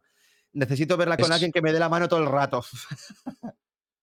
Es de pozo, es una peli de pozo total. Es una Hombre, total. A ver, Dice Oscar. Oscar, dice, ¿le habéis preguntado ya qué pasa con los guiones y con chat GPT? Yo que sé qué hace. ¿Le has metido mano ya al chat GPT? ¿O lo has, Sí, sí, lo sí, has que- usado Ah, para- hablas de lo de. Sí, estoy súper desvinculado de eso. ¿eh? Ahora, ahora ya, en el momento Ah, que lo de- habéis dicho, ya, ya ha caído. de lo de la inteligencia artificial? Sí. Sí, Sí. Bueno, pues no sé, hay mucha gente que se alarma por eso y demás, pero bueno, también es interesante. Al final la vida avanza, evoluciona y bueno, habrá que fluir con todo lo que venga. ¿sabemos? Oye, Y- hay cosas que son verdaderas bizarradas, ¿eh? O sea, me enseñó Oscar un vídeo de, de- de estos de ChatGPT donde puso, pusieron un guion de Trump y Biden comiendo espaguetis. Son ocho minutos, pero que ni David Lynch, ¿eh? O sea, eh, o sea, eh, eso es un bizarrismo Es absoluto. que es muy loco lo que puede hacer chat GPT, sí. Sí. Muy loco. Me imagino. Sí, sí, sí. Pero bueno. Uy, te dice Rafa, em, yo trabajo con equipos muy grandes de alto rendimiento. Rafa es el, bueno, Rafa es gerente de los Cines Isla Azul. Eh, y Ah. dice, ¿algún consejo como líder para involucrar a equipos en tus proyectos, sobre todo cuando son tan personales? Hostia, Mm. vaya pregunta, Rafa. Sí, sí, joder. Total. Pues básicamente creer en ellos con, con todas tus fuerzas y, y es que eso es contagioso. Cuando Sí. tú crees en algo que ha nacido de ti Sí. y, y trabajas en ello, vamos, eh, de forma incansable, es que la gente, la gente que tiene que, que vibre, por decirlo así, en, eh, con respecto a esa ilusión tuya, la vas a traer. O sea, vamos, es, es mi forma de verlo. ¿eh? Y al final, sí es verdad que te juntas a veces con gente pues que, que, mm, pues que no sale como tú esperabas, pero no hay que verlo como un fracaso, hay que verlo como puro aprendizaje. Claro, Eso es algo claro. de los americanos fantástico, el, el ver el aprendizaje, no el fracaso las cosas, ¿no? Al final, pues eh, toda vivencia te va a enseñar algo. Y, y- pero sí, sí, sí, creer, creer en tu proyecto y al final, pues se juntará gente fantástica. Y, y ser Yo he de decir, he de decir que yo, yo he estado en la obra de Robert, dirigida por Robert, y es verdad que era una, ha sido una de las experiencias más, hostia, o sea, eh, que no vas a olvidar, ¿eh? O sea, Qué bien lo que pasamos. viví- Hombre, pero bien me lo pasamos en ese teta, programa. o sea, en esa obra. Y ya os digo que Fue fue, en tiempo récord, ¿eh? O sea, fue en tiempo récord lo que hicimos. O sea, eh, muy loco, pero que de verdad que había una energía en el escenario y muy loca. ¿Cuál que no era? ¿Cuál era la, la vuestra? La de, los, la de los listos van al cielo, la de yo de Maléfica. La de tú de Maléfica, claro. Joder. Sí, sí, sí. Divertidísimo. Estabais vamos. increíbles. O sea, Sí, sí, era una, sí. era una maravilla como lo hacíais. Muy guay. Y súper hipnótico. Yo me lo pasé teta. A ver, Guille dice: eh, El mejor consejo es que seas siempre No, tú no, mismo y- claro. y, dejes de ver esas pelis tan malas. Se lo dice Pero a eso se lo dice a Rafa. Se lo dice a Rafa. Mira, Eh, esta- Morla dice buenas. Morla es Dani Sanz, por cierto. Ah, Eh, vale. sí, sí, bueno, Y, pues eso. Y nada. bueno, Pues. dime. yo tengo una peli, o sea, una pregunta que hago siempre a los invitados, que es ¿cuál es la película o las películas de tu infancia? Las que te marcaron en tu infancia. en mi infancia, claro. eh, pues, pues en busca del Valle Encantado, probablemente. Hostia. En busca del Valle Encantado para mí es, y sigue siendo, ¿eh? O sea, una de las mejores películas que he visto en toda mi vida y, y creo que tiene unos elementos cinematográficos que, que siempre van a venir conmigo y siempre me van a impulsar eh, hacia el amor por el cine, ¿no? Y yo creo que probablemente en la infancia mía era mi peli favorita. Esa y Fiebre del Balo Oeste. que Ay. Fireball. Qué maravilla. Pero la segunda, ¿eh? La Sí, segunda. sí, la segunda. primera- Hombre, yo la primera me gusta mucho, ¿eh? También, pero la segunda mola más. Es verdad. Entonces, te mola La mucho. es- Te mola mucho James Horner. Sí, por lo que veo, ¿no? Horner. Yo soy de los de Manu. A mí James Horner, vamos, le tengo en el corazón siempre. Mm, Sí, sí, sí. a Una tope. maravilla. Sí, sí. Qué sí. curioso que sí, que sean. em, dos Ujú. películas que no son de Disney. O sea, que son de animación y que no son de Disney. Pero porque son muy Sí. especiales, Son muy ¿eh? yo especiales. creo. son películas muy especiales. Son súper personales, sí, sí, y como muy, tiene como súper respirables. Son pelis que no han envejecido, vamos, de No. maravilla. o sea, Joder, Claro, y sobre todo que tratan al, al espectador, quiero decir, como, como al niño, como si no, que no es tonto el niño, o sea, que puede, tiene que aprender en la vida, o sea, y te da unas Totalmente. hostias las pelis de Don Bluth en, esas, que me- Sí, en ese aspecto. aspecto, joder. Es, totalmente. es maravilloso, o sea, en Busca lleva encantado, ¿quién no, no nos traumatizó con la escena de la madre? O O sea, la es que eso- es- O la secuencia, eh, que es puro cine, no se me olvidará Sí. jamás. La secuencia de él viéndose, viendo su propia sombra ay, en la- bueno, bueno, la bueno, montaña, esa estando escena, con su madre. joder, y a medida que se va acercando, sí, se da cuenta de que no eso es... Mm. Eso es cine, eso es Sí, cine en estado puro. O sea, eso es una pasada. Ay, dice, dice Magi, oh, huele, no, te caíste, oh, no, me caíste. Escena. sí. Piecitos. No sé, ya te digo, yo me acuerdo que me, mira, yo en, como no sabía escribir mi nombre, digo, no, no sabía escribir mi apellido, yo me ponía diente agudo. Es verdad. ¡Hala! Es verdad. Es verdad, me Me acuerdo de eso. diente agudo, claro, porque yo diciendo, en plan, de, me suena de esta peli, pues ya está, diente agudo. Era Manuel Diente ¡Qué Agudo. maravilla! Sí, Manuel diente agudo me ponía yo. Pues eh, es una maravilla. Sí, Vamos de sí, sí, apellido, una pasada. total, Manuel Ay, Diente Agudo. es verdad. Pero sí. O sea, en busca de va encantado. Joder, qué guay. Es la infancia. Luego en la juventud, pues bueno, te van viniendo otras pelis, vas cambiando de peli favorita a medida que eso, pero sí verá que esa peli siempre me ha ido acompañando desde la infancia hasta, hasta el día de hoy. Y me acompañará. O sea, esto está claro. Qué guay. Em, Manu, Dime. ¿alguna pregunta tienes por ahí? Eh, no, la verdad, a ver, yo sobre todo es que si hay pretensión de que se estrenen cines Stoyan, digo de cines. Sí. Vale, ¿y ¿para Sí, sí, cuándo? va- ¿Para cuándo? ¿Para cuándo? Díselo a Rafa, que, que lo tiene que preparar en su sala de cine. Sí, sí, sí. La fecha concreta no la sé, pero sé que es entre septiembre y noviembre, Vale. en etapa de otoño. Íbamos a haber estrenado en marzo, pero Mm. pues bueno, por temas de calendario al final no se pudo con la distribuidora y, y al final va para septiembre eh, y noviembre. Es una cosa Que es una buena fecha. Sí, pero yo siempre me pregunto, ¿por qué siempre dejan las pelis españolas? O sea, quiero decir, la parte gorda de las, del, del- del cine español lo dejan en la segunda mitad de año. Yo veo que en la primera mitad de año no estrenan pelis españolas po- potentes. O sea, y deberían estrenarlas. Joder. Algunas sí que hay, ¿eh? No se me ocurre ahora ejemplos concretos, pero sí que algunas potentes que luego van a temas de Goya y eso sí que se han estrenado antes de la etapa de otoño y eso. Sí. Pero ahora mismo no te podía poner ningún ejemplo. Joder, pero es que es como que de repente van todas seguidas. Es como, joder, oye, dejad un poquito de hueco, coño, que hay todo Ya. el año. Bueno, Fíjate, el año pasado Cinco Lobitos y Alcarrás creo Ah, que bueno. se estrenaron, no me equivoco, en, en etapa de primavera-verano. Cierto, porque Creo que- vino del Festival de Málaga. Mm.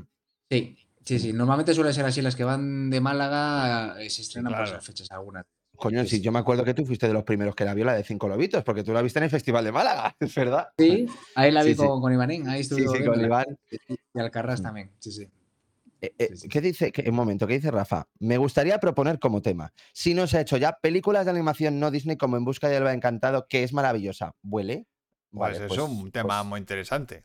Vale, tema de animación. no pero Disney. para poder proponer tema, pues hay que ser mecenas del canal. Así que entráis en canalbricocine.com y por tres meses, o sea, por tres euros al mes, os hacéis patrocinadores del canal. Eh, pero Rafa, como sí, Rafa es mecenas, Pues lo puede proponer. puede proponerlo. claro. Así que ya sabes, Rafa, la próxima mes, cuando os preguntemos, me propones el tema y lo ponemos en la lista para Sí. que lo votéis. ¡Ay, que no hemos hecho encuesta! ¡Ay, es verdad! Se te Bueno. acaba de ocurrir. Bueno, no pasa nada, Bueno, porque no ha habido problemas. no Había problemas nada. técnicos y tal. Pero normalmente Vale. hacemos una encuesta cuando hay un invitado que la propone el propio invitado, ¿vale? La encuesta. Ah, vale, vale. Vale.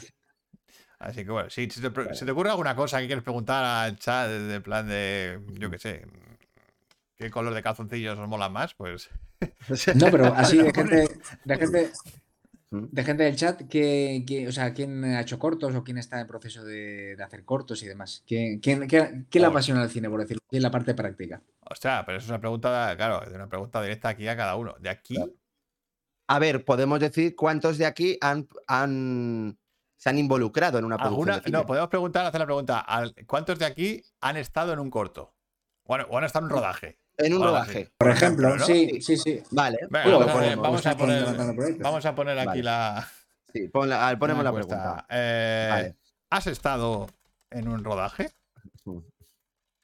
De lo que sea, ¿eh? De lo que sea, sí, sí, claro. Bueno, a ver, Sí, si de repente solamente no. ha estado mirando fuera el rodaje, pues no, pero Sí, sí, has estado en rodaje, ya está. Mm. De lo que sea. Vale, pues vale. has estado en, lo que sé, en, en un cortometraje de un colega, ¿sabes? Eh, Dice, bueno, yo soy ya soy bastante corta, pero Ya nada más. Dice, corta. Márquez. eh, preguntar, ya está. Vale. Ahí tenéis la encuesta. Ahora, en un cortometraje en rodaje. Vale. Ah, está ahí. Vale.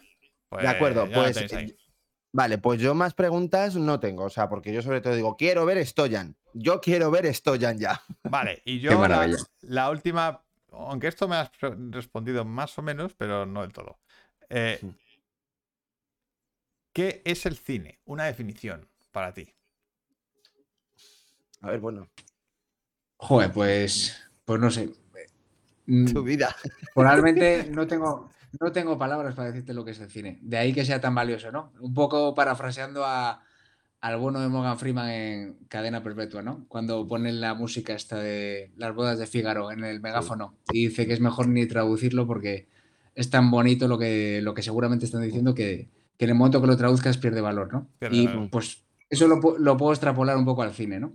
Que, que para mí, por ejemplo, Cadena Perpetua es otra, otro, otra película capital, ¿no? Que, que me hace amar el cine y la vida al mismo tiempo, ¿no? Que es como que las Mm. convierte en una sola cosa. Mm. Y básicamente el cine, pues te diría que no hay palabras desde mi punto de vista. Y eso, lo cual lo hace más valioso. Eh, A ver, eh, pues claro. Vale, dice.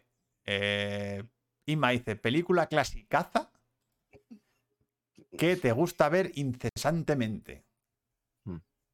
Clasicaza de las antiguas, ¿no? ¿Hablamos Entiendo, o clásico yo creo, yo- moderno? yo creo que se refiere a la clasicaza de las viejas, porque a Inma le Mm. gusta el cine viejo. Claro. Pues te diría dos. eh, entre, qué, Ver- entre qué verde era mi valle y Capitanes Intrépidos. Son Toma. mis dos pelis. eh, son, son mis dos clásicos ahí más. Los que más me tocan. Las que más me tocan dentro. Sí, sí, sí. Oscar Vale. Pregunta tú, Esto me gusta. Director de cine con el que te irías de cañas. Eh, Bueno, con algunos seguro que te has ido. Seguro que te has ido con alguno ya. ¿Con quién me iría de cañas así? Pues no sé. No sabría decirte. Almo, eh, no, ¿Que esté vivo o que esté o sea, Bueno, dentro de la Claro, que suposición? vivo, que estoy vivo o muerto. Pues no sé, así un director, por decir un así actual, ¿no? Que, que esté ahí a tope en activo, pues no sé. Me encantaría a lo mejor, eh, joder, Paul Thomas Anderson, por ejemplo. Me encantaría. Uy, qué curioso tendría que ser con ese, ¿eh? Aunque Paul Thomas. Anderson está nativo. Sí, mm, coño. No, pero no decía que quería dejarlo. No, Paul Thomas Así- Anderson. No. Bueno, no sé, algo leí. No, lo que, lo que- lo dejó fue el Daniel de No, Lewis, eh, que por- sí, él lo dejó, Ah, sí. pero, que, pero que él también estaba como. mm, ¿Sí? Medio así. yo no lo. Pero bueno, que no yo sé, que a lo mejor es un rumor y ya está, ¿sabes? Bueno, pues Eh, vamos con el bricotés entonces, sí, ¿no? Vamos, vamos a pasar al bricotés, chicos, ¿vale? Eh, la noche de los mostachos están aquí poniendo cosas. ¿En los mostachos? ¿Esto qué es?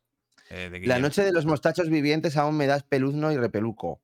Pues supongo que un en rodaje que es donde estuvieron estos dos Ah. y hicieron ellos, no, no por otra La cosa. noche de los mostachos vivientes. Sí, sí, La los yo creo que es un que, que- no mola, Mola, mola, el título. Ese rodaje sí estaba interesante. Bueno, te pasamos al bricotés.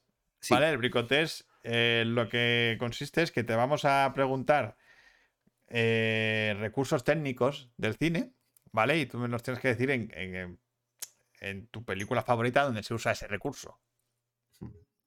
Vale, Vale, mejor te digo, el vale. mejor, el mejor Ok. flashback. Y tú me dices, pues el de Casablanca, yo qué sé, ¿sabes? Sí. Vale, vale. Eh, ¿Vale? Vale, vale. Entonces, Pues vamos allá. eh, empezamos siempre con este, que es tu mejor McGuffin. Mejor McCuffin. Eh, que fuera de Gisco eh, me Claro. cuesta Sí, claro. así el, el McCuffin. Eh, pues no sé. de Hitchcock, pues no eh, pasa nada, ¿eh? Pues no te sabré decir, encadenados tal vez. Me gustan encadenados. O sea, el, sí, no sé, me Es- parece una es- película que, de las más orgánicas de, de Gisco. O sea, es Sí, una peli que y de los McGuffins sí. más de libro. Más de libro. Sí, sí, Sí. exactamente.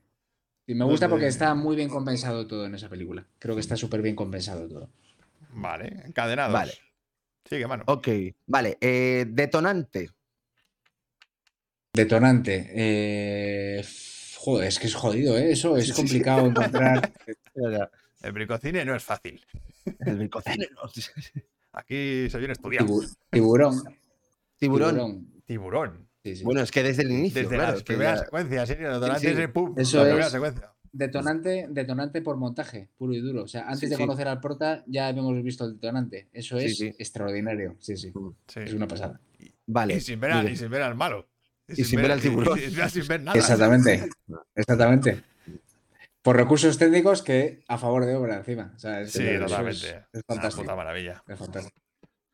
Vale. eh, mejor primer plano. Eh, pues fíjate, el primero que me acaba de venir nada más decir esto, eh, el primer plano de Amanecer, la de Murnau, cuando el marido Hostia. está en la iglesia y después de que él haya intentado matarla y están ahí viendo una boda de una persona totalmente random y ellos están viendo una boda, ¿no? Así y él está totalmente perturbado por haber matado a su mujer, o sea, por haber intentado matar a su mujer y está oyendo cómo se están casando y el primer plano de reacción de él me pare- para mí es de las cosas más bonitas que he visto en toda mi vida y creo que ese primer plano es, es puro cine, es una pasada. Es una transformación de personaje increíble, ese primer plano, para mí. Parece guay. O sea, película muda, ¿eh? Ojo, chicos. Sí, sí. Primera película que gana un Oscar. Ojo. ¿Es verdad? Ojo. Sí, sí, Amanecer. es verdad. Sí, amanecer de Murnau. Ok. eh, Eh, plano secuencia. Plano Aquí- secuencia. Aquí lo tenemos fácil. bueno, hay un huevo. Sí, sí, sí. Muchos. No, hay muchos. Hay un montonazo, sí. Eh, joder, pero es- hay tantos que cuesta decir con Ya. te quedas. O sea, Mm. Sí, sí. Mira, estás mirando la estantería, ¿eh? Estás Me voy a la estantería. Sí, sí, es que si no. Sí, sí. Pues no sé, a a lo mejor os digo uno y no es el que más me gusta de todos, pero es Sí. el que más me puede venir que me, que me alucine. Eh, no sé, así, de los últimos que he visto en los últimos años que me ha flipado en colores es eh, el ataque del oso en el Renacido. Me parece Ah. algo que lo veo una y otra vez y me parece algo sublime. Aunque no, sé- no tengo muy claro si es plano secuencia exactamente, como tal, por el hecho de, no sé si hay un plano previo o un plano posterior en Mm. esa misma secuencia, pero como ataque en sí mismo me parece algo... Hombre, es muy bestia. Es muy bruto. Es muy bestia. Sí, sí. Vale. eh, mejor rotura de la cuarta pared. Mejor rotura de la cuarta pared. Eh, Es que me viene ahora cine de Woody Allen, pero no, es que no me mola mucho el cine de Woody Allen a Ah. día de hoy. O sea, ah, estoy muy desconectado de ese cine. Salvo delitos y faltas, ¿eh? que me flipa en colores. Me parece un peliculón. Eh, Así, roturas de la cuarta pared. Que tampoco hay. Habrá muchas, ¿eh? pero no me viene ahora a la cabeza.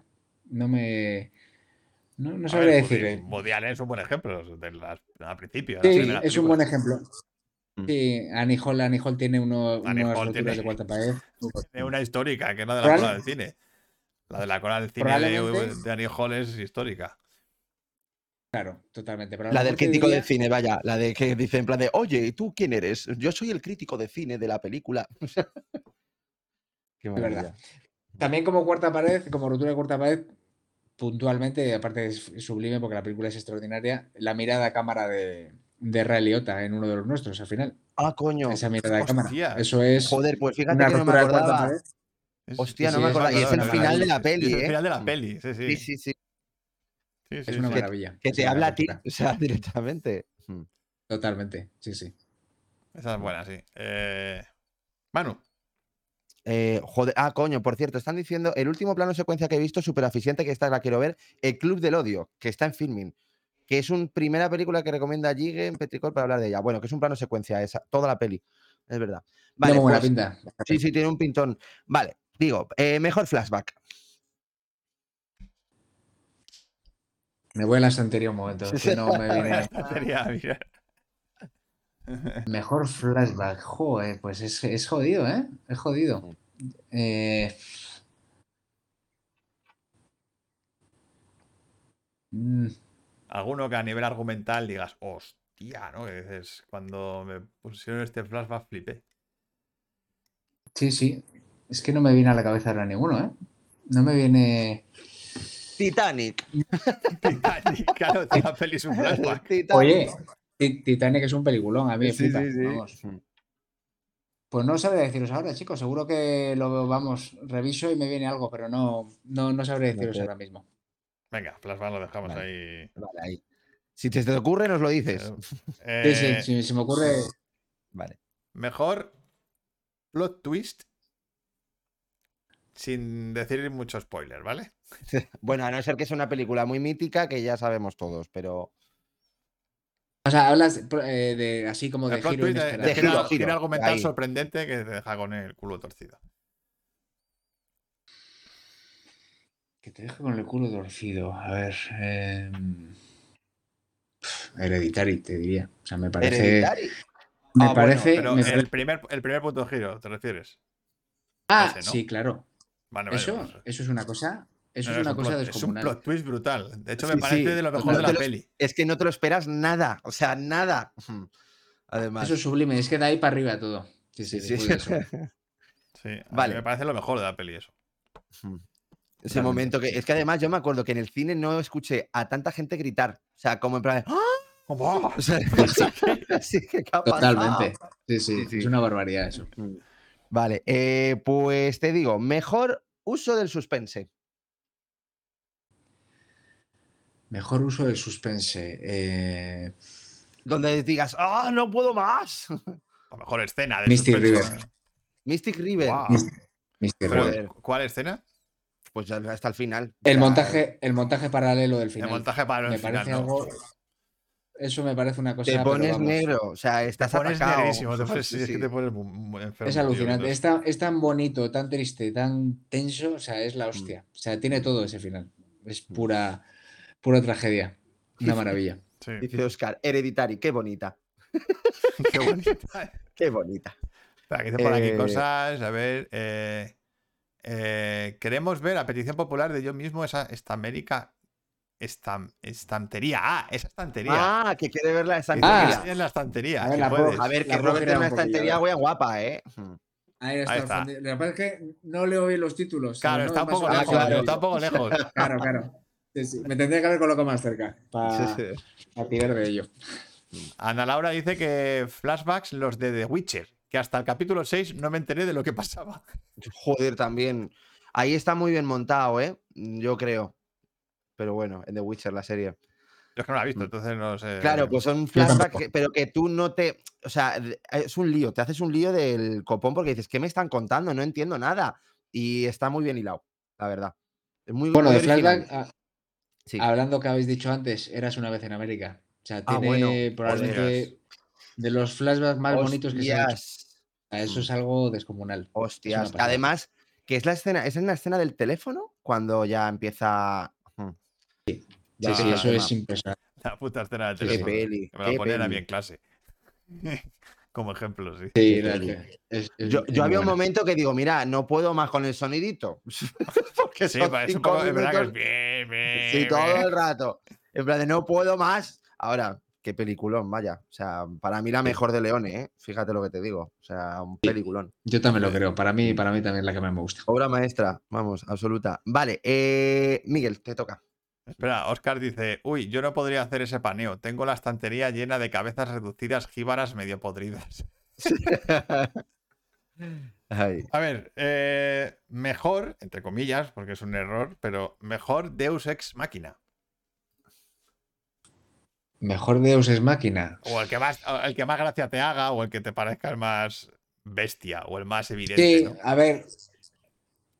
Hablamos ya en sí mismo de trampa, ¿no? De Claro, o sea, de- directamente a la parte final de la película aparece un mago y lo salva todo. Y ala, hace un truco de magia, toma por culo todo. Y hay A varios, ver, no es que sea. Sí, totalmente, seguro que hay un montón de ejemplos. Pero así, a nivel de concepto trampa o de tal, eh, pues me viene un plot point también del- de los que estabais comentando antes. Sí. Sospechosos habituales. A mí es una peli que no Ah. me mola nada. Y Ostras. me parece que, Anda, que ese giro final me parece muy tramposa. Me parece súper tramposa y, y muy efectista. o sea, ¿no? Por eso me da la sensación, pues Sí. eso, de. No sé, a mí es un poco así dentro de la parte más peyorativa, ¿no? De, de un guion en ese aspecto. Joder. Por- dice, dice Oscar, el iceberg de Titanic, que no viene a cuento. Pero es un deus máquina gigante. Es un Deus Ex Máquina, el iceberg de Titanic. Uy, vale. Te toca, mano. A ver, vale, y mejor clímax final. Mejor climas, joder. eh, Bueno, Cadena o no perpetua. final, ¿eh? O no final, pero mm, bueno, cadena perpetua sí. es muy bueno. a mí el momento en que está ahí bajo el árbol Mm. viendo la carta y demás me parece algo, pero vamos, sublime. Es que es, es una peli que veo una vez al año, mínimo, minimísimo. Mm. Aunque no es mi peli favorita, ¿eh? Pero, pero sí, verdad que es peli de, de estas de, de que tiene un final tan reconfortante en todos los aspectos que sí, vendría a ser el mejor clima que, que he visto. Es la esperanza hecha peli. Sí. Totalmente, totalmente. Sí, Sí. Es total, ¿eh? hostia. El- Y sigue siendo la número uno en IMDb. Lo sigue siendo. Lo sigue siendo, sí, sí. Vale, vale. Tiene todo Eh, el sentido del mundo. Hombre, Eh, es, oye, que, es que es imposible no- que, no- que no te guste. O sea, cadena perpetua. Mm. Ahora que has dicho eh, que no es tu peli favorita, ¿cuál es tu peli favorita? El árbol de la vida. Flipa, ¡Wow! Flipa. Yo ya veía que iban por ahí los tiros. Yo ya veía por ahí. Pero Me ya. flipa. Sea, Mm. Es una peli que salí del cine que vamos, que no, no sabía ni dónde estaba. Estaba flipando Sí, en colores. es Digo, un ¿qué- viaje, es un esto? viaje brutal. Mm. Es un Eh, viajazo que. Por cierto, que- Robert, ¿conseguiste ver al final el montaje este? ¿Lo, Sí. lo viste? Vale. Sí, sí, le pi- pillé el montaje largo, o sea, el de- que dura tres, tres horas justas. Sí, sí, Mm, dura como horas. 45 minutos más Vale. y merece la pena, ¿eh? Está guay, tiene secuencias muy verlo. bonitas. Remonta al final, por ejemplo, ciertas cosas del final las remonta y mete cosas súper Lo interesantes. de Sean Penn, ¿no? Que a lo mejor estaba más cortado y demás. Mm. Sí, me- ahora sale más, sale más Sean Penn y demás, y, no sé, y salen personajes también en la infancia nuevos y interesantes. Está Bueno, sale algún actor famoso que a lo mejor ha quitado el de Sí. Está eh, Mickey joder, Rourke ahí, eh, ahí. No, sale eh, Ben Chaplin. ¿Sabes quién es Ben Chaplin? Ah, no? sí, sí, sí. Que Sí, sí, estaba en pues la, en la delgada papelito línea roja. Mm. Sí, eso es. Mm. Sí, sí, pues tiene un papelito pequeñín en la versión extendida que, que la original. O sea, la, esta no sale, la otra. Mm. Sí, sí. Joder. Si yo me acuerdo en la ¿eh? esta que hizo el Malik, la de To The Wonder, que salía Rachel Weisz, Antonio Bandera, no sale ninguno de los dos. O sea, y la rodaron. Yo me quedé flipando. Hostia, sí. diciendo, joder. Joder. Pero A mí me encantó la versión extendida del Nuevo Mundo. que No, bueno, la yo, que te la, te la pasé yo. O sea, a mí la del Nuevo Sí, Mundo, la versión extendida me pareció una joya. Mira que ya la original me gustó, ¿eh? Pero es que, la que lo que aumenta de calidad, o sea, vamos, Es una pasada. una Sí, maravilla sí, sí. Esa peli. Enriquece la peli muchísimo. muchísimo, esa versión. muchísimo. Sí, sí. Por cierto, dice Rafa, el incidente de Samalan no se le ocurría final y de repente las plantas paran de ser maliciosas. Es verdad que Eso es un dios es una máquina. máquina como un piano, claro. Ah, sí. De ya. repente, Hombre, a mí me gusta mucho esa peli, ¿eh? Ya. Sí, A ver, sí, a mí-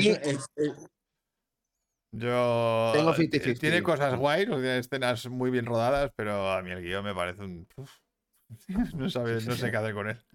Pero que es esto la sentido premisa por- está guay. La premisa mola momento, mucho, sí, la premisa sí. mola mucho. Ana Laura, porque dices así, pues el sexto sentido es como Deus es máquina. ¿Pero Deus es máquina de qué? Hombre, es un poco tramposa. Sí. Bueno, a ver, pero no te creas tampoco que es tan tramposa. No sé, eh, bueno. Tiene sus trampitas, eh, Sí. en este sentido. Tiene sus trampitas. Por fin, un defecto de Roberto, le gusta el incidente, dice. dice Rafa. Ay. Bueno, a ver, cada uno tenemos nuestra peli, leñe. O sea, Sí. dice, ya Sí, puedo dormir a. Puedo dormir a gusto, dice. Bueno, Pero sí, no haga mucho caso a nuestro chat, es así. Es así, es así, siempre es así. mola mucho. O sea que, es- Claro es- que sí. Eh, Qué. Bueno, que son las once y media pasadas. eh, Vamos a ir cerrando. Eh, nuevamente cerramos con la bricoherramienta, ¿vale? Que es- explicamos una herramienta de cine, así rápida. Y hoy quería hablar del arenque rojo, ¿vale? Que es una herramienta un poco, bueno, mm, Vale. polémica, por decirlo de alguna manera. Vale, ¿qué es un arenque rojo en cine? Eh, a ver, que lo pongo aquí. Eh, de imágenes. Aquí. Un arenque rojo es una herramienta de guion que cambia el conflicto principal de la historia por otro totalmente diferente. Suele ser un suceso inesperado y radical que transforma la película por completo.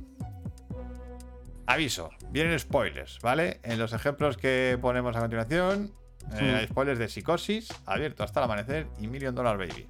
Así que si no habéis visto alguna de estas pelis, ¿vale? Eh, tapaos los oídos. Em, Oh, eh, y los ojos. y los ojos. Ejemplo 1. El asesinato de Marion en Psicosis. Este suceso cambia el conflicto principal de la película, el robo del dinero, por otro totalmente diferente. ¿Quién ha asesinado a Marion? El matar a la protagonista a la hora de película hace que aún sea más impactante esto.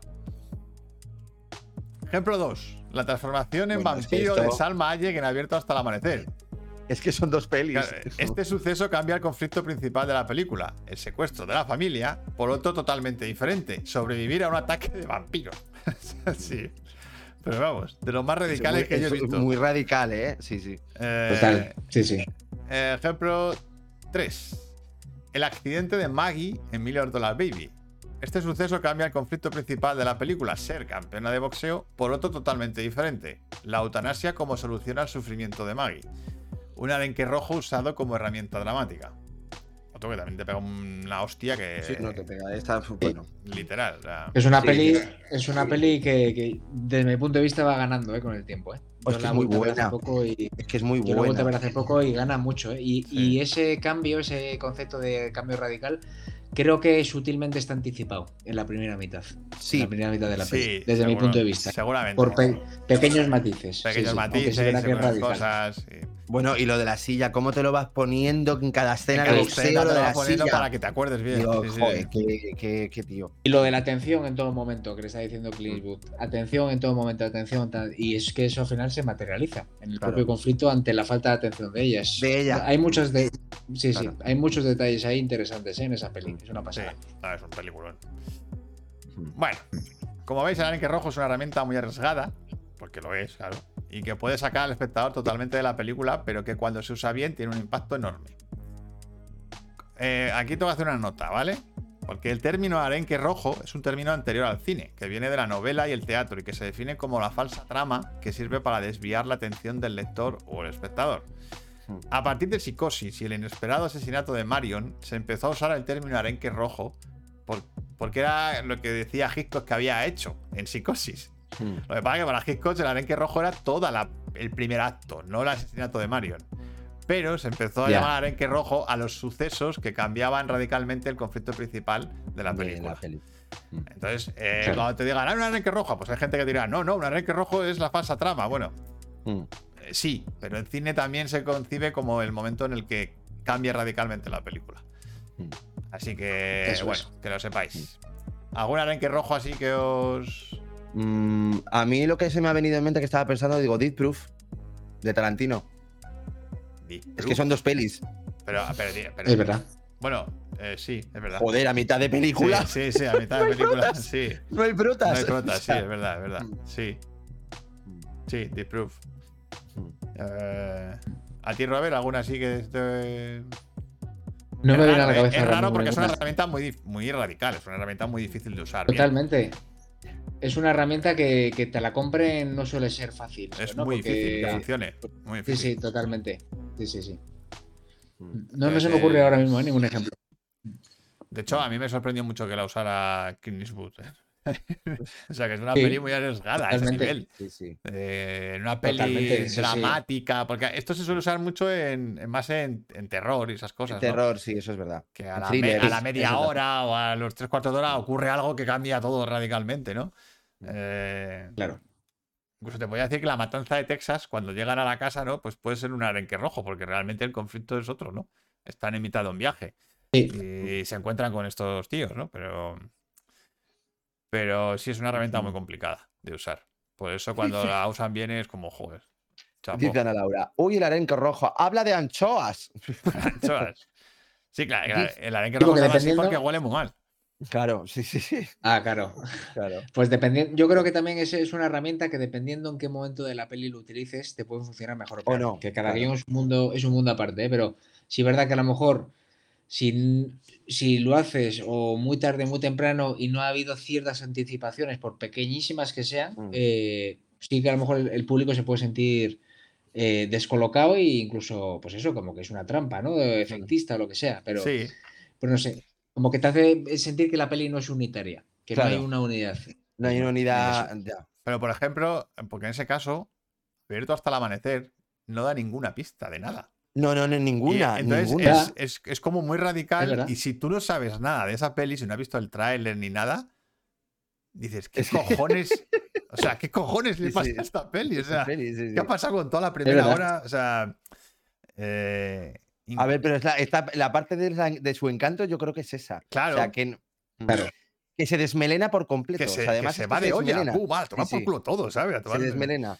Mm, Es el tono, es el tono que tiene esa peli, que por Sí. eso te lo tragas también ese, ese cambio. Sí, y no sé si también sería la cabaña en el bosque. Bueno, un- Cabin in the Woods. Cabin in the. Woods. Joder, sí. Ahí anda, no sé Es que no tiene punto- ninguna pista. Bueno, sí, pista alguna, pero es que no te esperas eso. Pero no te lo o sea, esperas lo que ocurre. ah, es imposible. Para Es más bien, eso es más bien un plot point, ¿no? Claro, más un plot Yo creo que es más un plot twist porque, porque no cambia tan radical, pero. Hombre, Claro, luego es otra peli, ¿eh? O sea, eh, Pero sí, la parte final es otra peli. es otra Mm. peli.